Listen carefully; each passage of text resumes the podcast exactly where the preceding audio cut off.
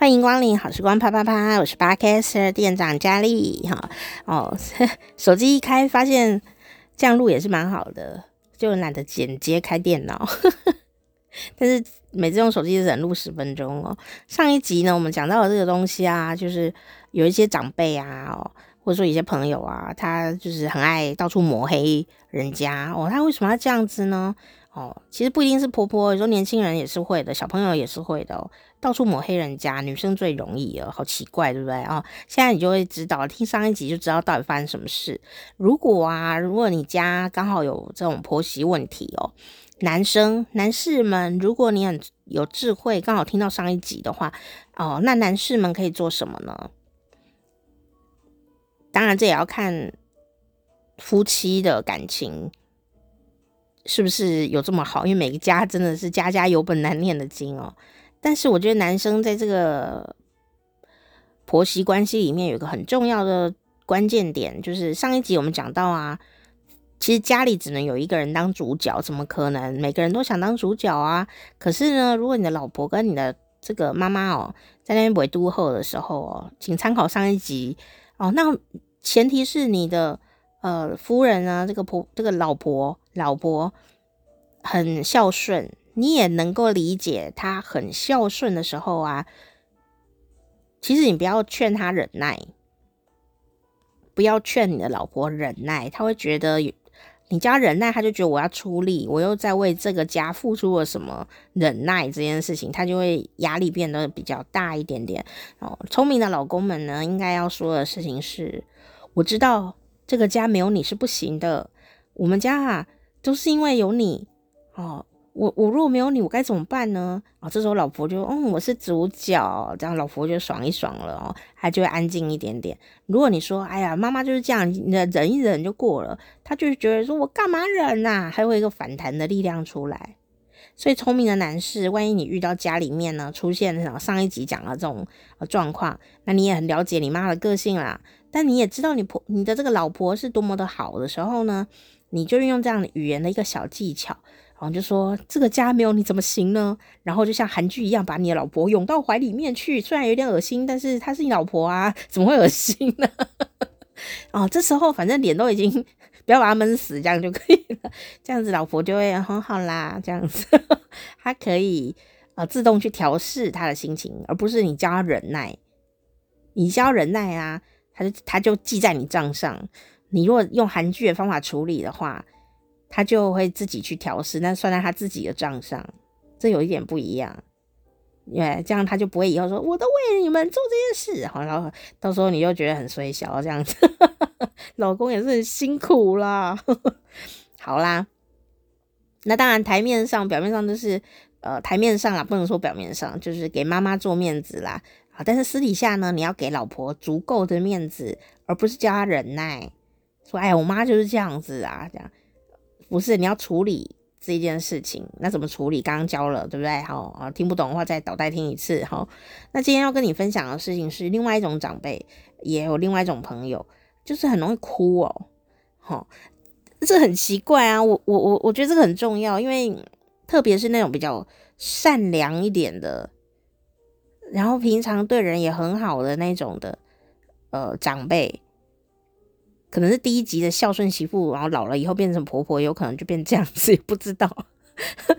就说呢，你要对他好啊，你要尊重他的意见的时候，他都不讲意见。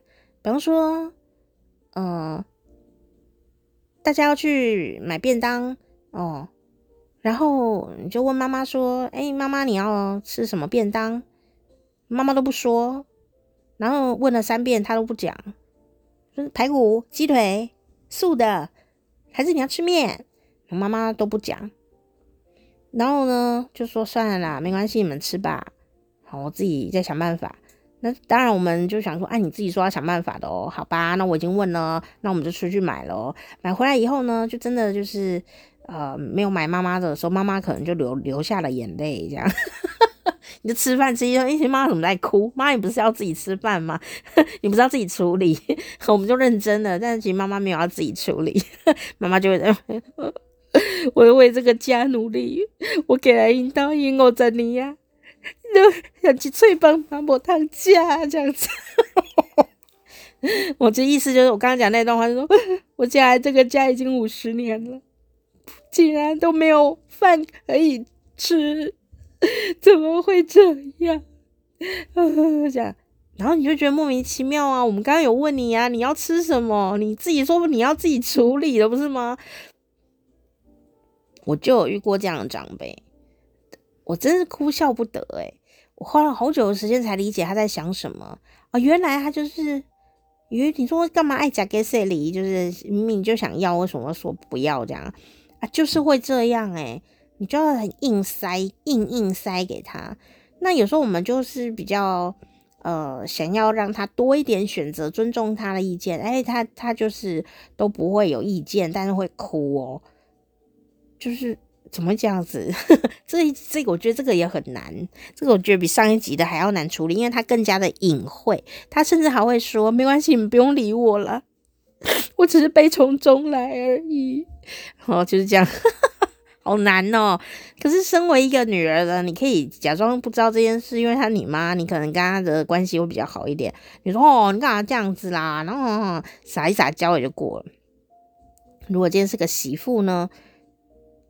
哇，那就难了诶，你可能会想说，我差点骂出脏话来，嗯，呵呵，我哪里得罪你呀？对不对？然后呢，又很怕，呃，老公呢会不会因为妈妈在哭，觉得我欺负妈妈，或者是说，呃，老公会不会以为，呃，我跟妈妈处不好什么的，就是一种人际关系的障碍呀，很苦闷啊，所以，所以。遇到这种状况的时候，到底该怎么办才好？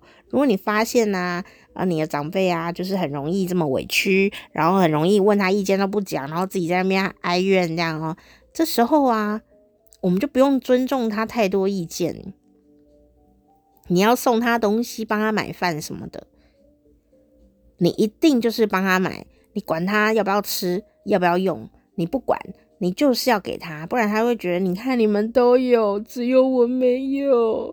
阿德，赶快去买。就是你就是要硬塞给他，他说哦不用，他会给你推哦，不用啊不用了，我我老了不需要这些东西，我不需要漂亮的衣服了，你就要硬塞给他，你就说哎呀我也是随便买的啦这样。你就穿法将就着点，这样。如果你是你妈的话，你就可以这样讲。好，如果这是媳妇的话呢，就比较不适合这样讲，你怕就得罪她，对不对？哦，但是呢，你就是要记住一件事，这种哀怨的人的行啊，哦，他其实并没有不喜欢你，他也没有不想要你给他那个东西，他更希望你尊重他，但他不会表现出来。好，很难捉摸，对不对？所以你就是。不用问，你就要尊重他。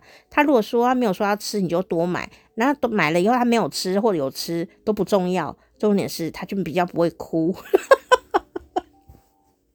就是你真正的要尊重人家，不是只是问而已哦。我觉得这个好难哦，人家是想要尊敬他才问的，结果他都不回答。像呢，我家有个长辈就是这样子，我就跟他说：“哎。”嗯，怕他那个蛋白质不够啊，想说帮他买那个呃豆浆比较好的那种豆浆，哦，他就也也没有，好像要，好像也不要这样，最后我就生气了，你知道吗？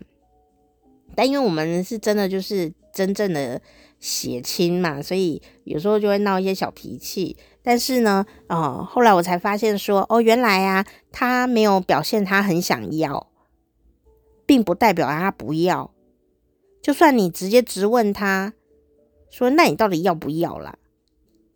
你如果不喜欢，我就不要买。”他也就，哎，这样子他就不会讲话哦。这样，那后来我就知道了，他大概就是不管你，呃，你你想要对他做什么好的事情，你就给他，然后后面你就不要再问他有没有吃啊，喜不喜欢或什么的。你可以问，你也可以不要问，但我们不要把自己的这个。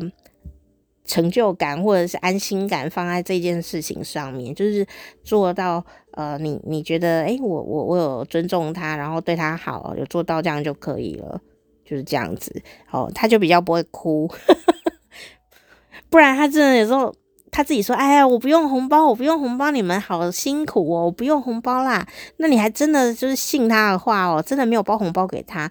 那过了几天，你就发现全部人都知道你没有包红包给他，因为他在某某地方哭了，这样子，你就会觉得很不爽。所以啊，今天就跟大家分享这个，万一你遇到悲剧型人格的长辈，到底要怎么去对付他，应付一下，虽然很麻烦，对不对？好，但是有用哦。